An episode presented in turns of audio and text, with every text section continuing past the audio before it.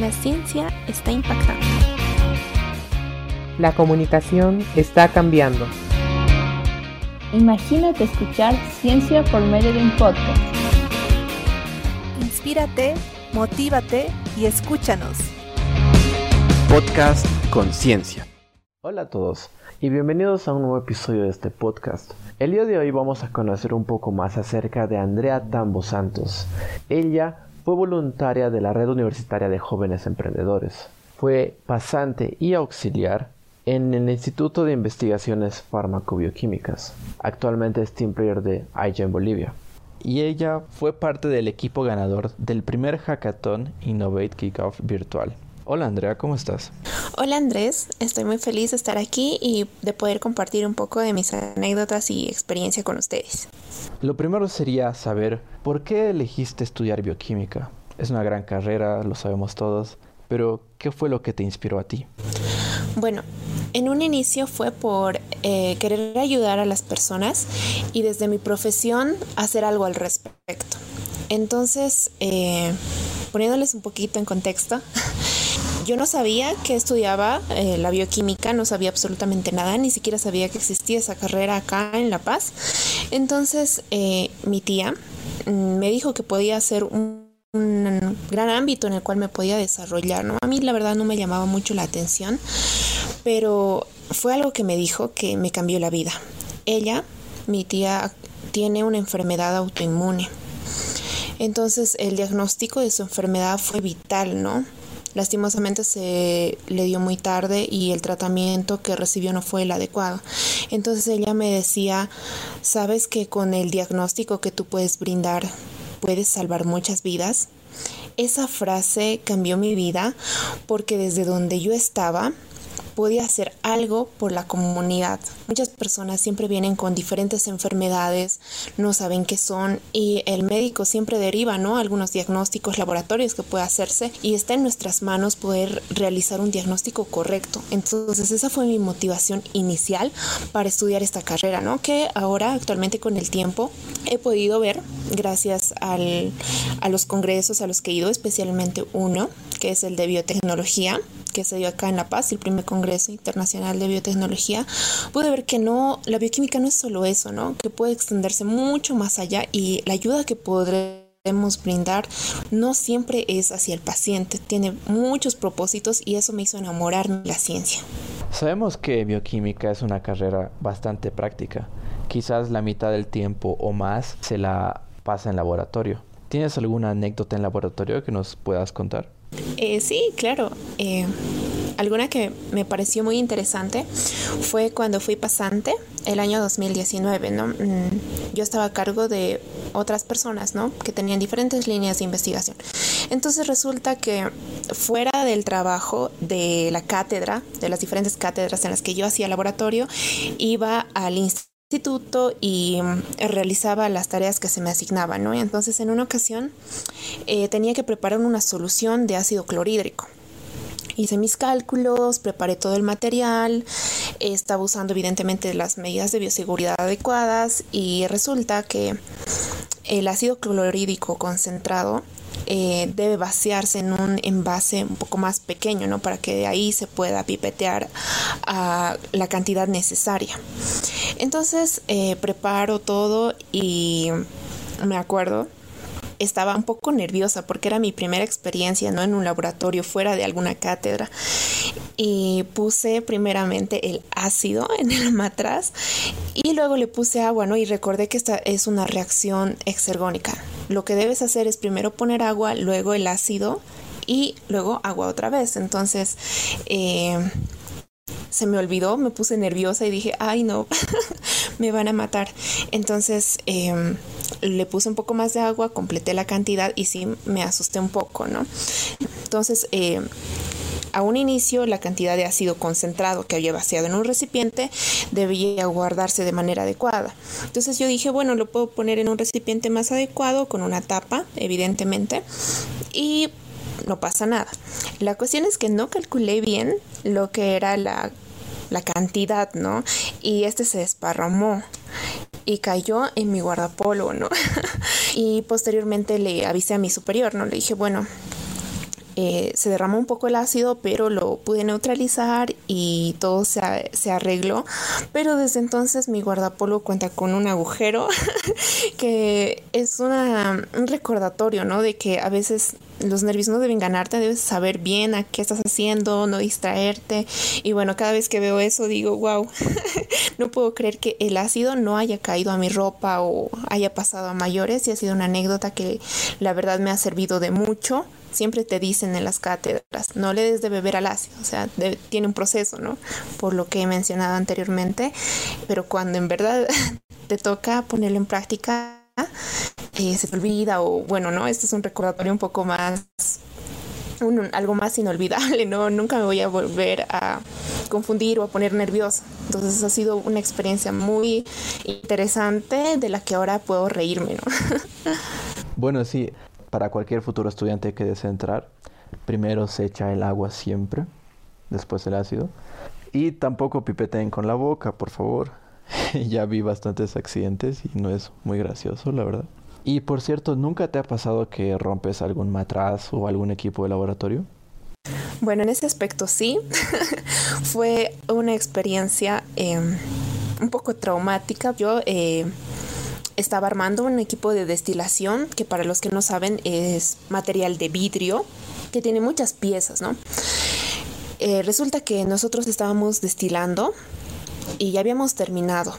Entonces eh, se acercó una docente eh, y me dijo, ustedes tienen que desarmar ese equipo, si ya han terminado tienen que lavarlo, tirarse y dejar que otro grupo entre. Y la docente vio que estábamos que estábamos quitando las pinzas primero el cual según ella no era el procedimiento. Entonces nos dijo, es que están, están están quitando los materiales de una manera que no es la adecuada. Ella agarró todo el sistema de destilación y bueno, yo no me percaté que una parte que se llama codo de destilación eh, ya no estaba sujeto a nada, ¿no? Entonces, evidentemente, este se cayó delante de la docente y ella me vio a mí y me dijo, ¿cómo es posible que esto esté y, se rompió y yo entré como que en crisis? Eh, la docente nos dijo, ¿cómo es posible que no lo hayan asegurado?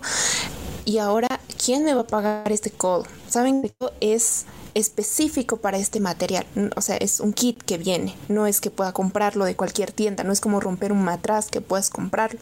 Entonces yo sí entré en mucho pánico y dije, ay, no, ¿qué voy a hacer?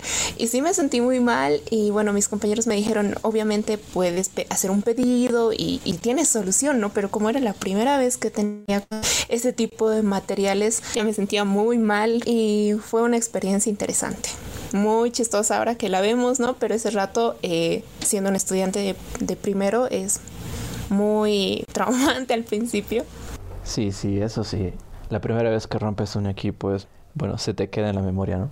Recuerden que tienen que tener mucho cuidado cuando entran a un laboratorio, ya que algunas cosas sí se pueden comprar a un precio modestamente barato, pero hay cosas que son bastante caras y es mejor no meterse en problemas. Bueno, cambiando de tema, vimos que tú haces bastantes voluntariados. Dime, ¿por qué entraste? ¿Qué te inspiró a hacerlo? Bueno, a un inicio eh, fue el querer investigar un poco más de qué se trataba esta dinámica. Muchos decían que hacer voluntariados eh, es beneficioso para desarrollar tus habilidades, trabajar en equipo. Y bueno, yo quería ver cómo era esa dinámica. Entonces, el primer voluntariado que hice fue en IGEM, cuando se estaba iniciando, pero al mismo tiempo estaba en Ruge, que como mencionaste es un voluntariado eh, que pretende formar jóvenes eh, emprendedores, que, tienen, que tengan algún emprendimiento y llevar esta idea a la realidad. Entonces, a mí me pareció interesante cómo funcionan los voluntariados. Es una dinámica diferente a la que yo había visto o a la que había vivido hasta entonces, ¿no? Es muy reconfortante poder conocer a las personas, ¿no? Eh, bueno, mi recomendación en general sería que ustedes puedan encontrar algún voluntariado que les llame la atención, con el cual puedan encontrar personas afines con los mismos objetivos, ¿no? Porque puedes encontrar eh, un networking impresionante, conocer a personas que van a ayudarte, van a guiarte y cuando tengas que enfrentar alguna situación similar, tengas a personas de tu apoyo, ¿no? Y esto también fortalece lo que es el trabajo en equipo. A veces es difícil trabajar en equipo cuando nos ven en grupos en la escuela o en la universidad. Es difícil poder congeniar con todas las personas. Entonces, hacer voluntariados en serio eh, abre lo que es eh, el trabajo en equipo. Sí, eso es cierto. En los voluntariados se aprende muchísimo y de hecho hay gente que piensa que un voluntariado uno puede entrar cualquier momento, hacer lo que esa persona quiera o pueda, porque es al final voluntariamente, pero no, en realidad un voluntariado tienes obligaciones, tienes bastantes cosas que hacer y de hecho para entrar te piden requisitos es prácticamente igual que entrar a algún trabajo o alguna otra cosa. Hay una convocatoria. Entonces, tú que has estado en algunos voluntariados, ¿nos podrías decir qué crees que debería tener una persona para entrar a un voluntariado? ¿Qué requisitos, qué cosas piden? Siempre es importante que tú puedas buscar eh, algún voluntariado que te llame la atención, ¿no? Muchas veces algunas personas lo hacen por la experiencia o por el resultado que vas a obtener al final, ¿no? Tal vez el aval que te puedan dar. Pero siempre debes buscar algo a tu medida o esto te puede hacer un poco más pesado. A mí sí me desanimaba un poco, ¿no? El hecho de que yo no tenía tanta experiencia y tal vez no me iban a aceptar. Entonces, em, en los voluntariados siempre, aparte de tu experiencia, te hacen preguntas que sirven para desarrollar o ver qué tipo de personas están aplicando al perfil, ¿no? Y si este cumple también con los requisitos de los voluntariados. Entonces, eh, siempre me basé más en poder expresar lo que yo podía ofrecer y lo que el voluntariado me ofrecería a mí.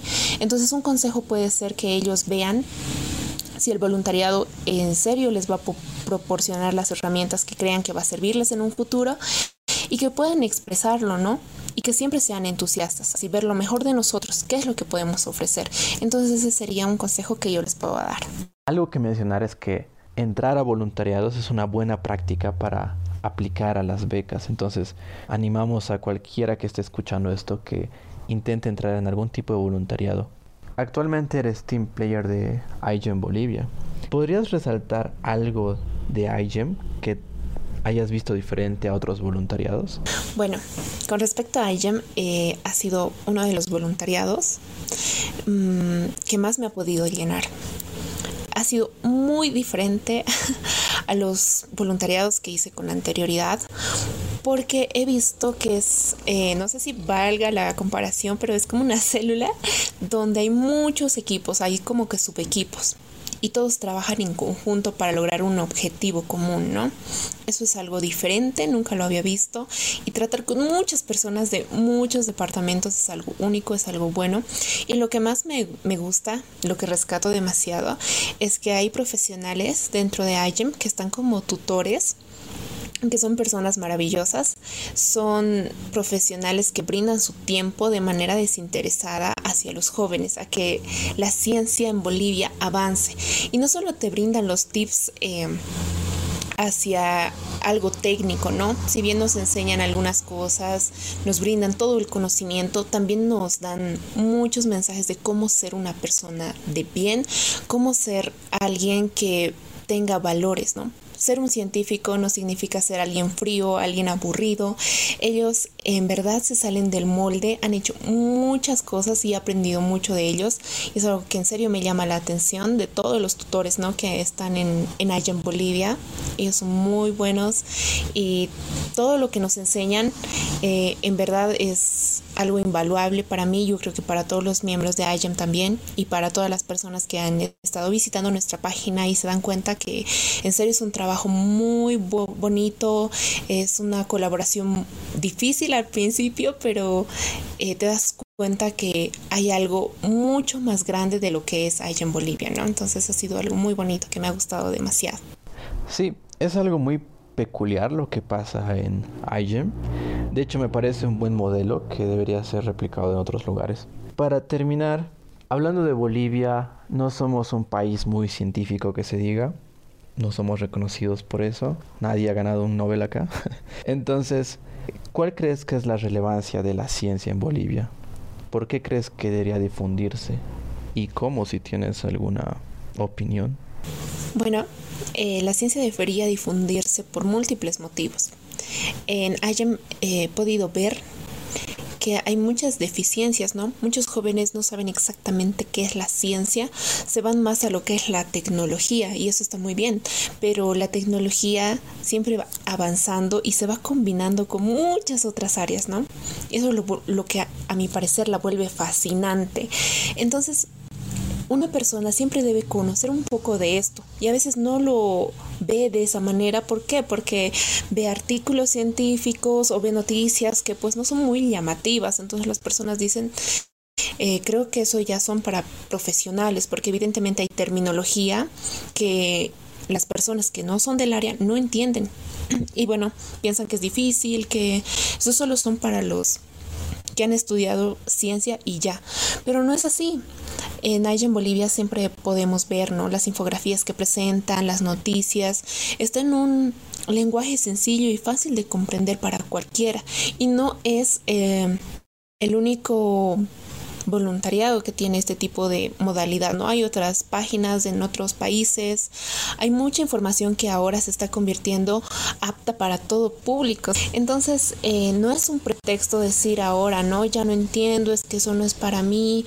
Y podemos buscar muchas maneras de informarnos, ¿no? La ciencia es para todos y trae grandes repercusiones. Todos han visto que en la pandemia hay muchas deficiencias, ¿verdad? Entonces eh, hay mucho desconocimiento.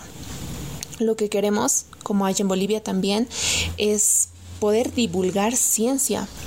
Pienso que debemos partir de todos los jóvenes que sabemos algo de ciencia, decirles a nuestros amigos, a nuestros familiares, que el conocimiento tiene que venir de una autoridad científica, ¿no? Porque muchas veces aquí en Bolivia creemos lo que me dice la vecina, lo que me dijo la comadre.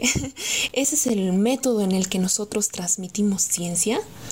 Si es así, podemos uh, hacer un mejor trabajo. Pueden escuchar de nosotros que sabemos y que hemos leído, hemos validado nuestra información de alguna autoridad científica y decir, ok, yo tengo este respaldo, esto me sirve y que la sociedad, que la población eh, boliviana se entere de estos temas va a generar un cambio. Y como mencionabas, ¿no? Si aquí no ha habido ningún Nobel es tal vez porque no estamos impulsando este, esta formación, este tipo de conocimientos. Y quién sabe, yo creo que de aquí a unos años eh, van a haber muchos bolivianos que hayan trabajado con personas que hayan ganado un Nobel o inclusive personas bolivianas, bolivianos que hayan ganado un Nobel. Entonces esa sería una meta como país. A mí me pone muy feliz que haya muchas personas que se interesen por la ciencia y pienso que ahora más que nunca necesitamos impulsar todo este conocimiento, todas estas ganas que tenemos los jóvenes de aprender, de divulgar y de por medio de podcasts como este aprender un poco más. Entonces eso es lo que eh, va a generar un gran cambio en mi opinión. Y bien, esto sería todo por el episodio de hoy. Agradecemos mucho a Andrea, quien nos enseña y dice que todo inicia cuando vences el miedo al fracaso y te atreves a dar los primeros pasos.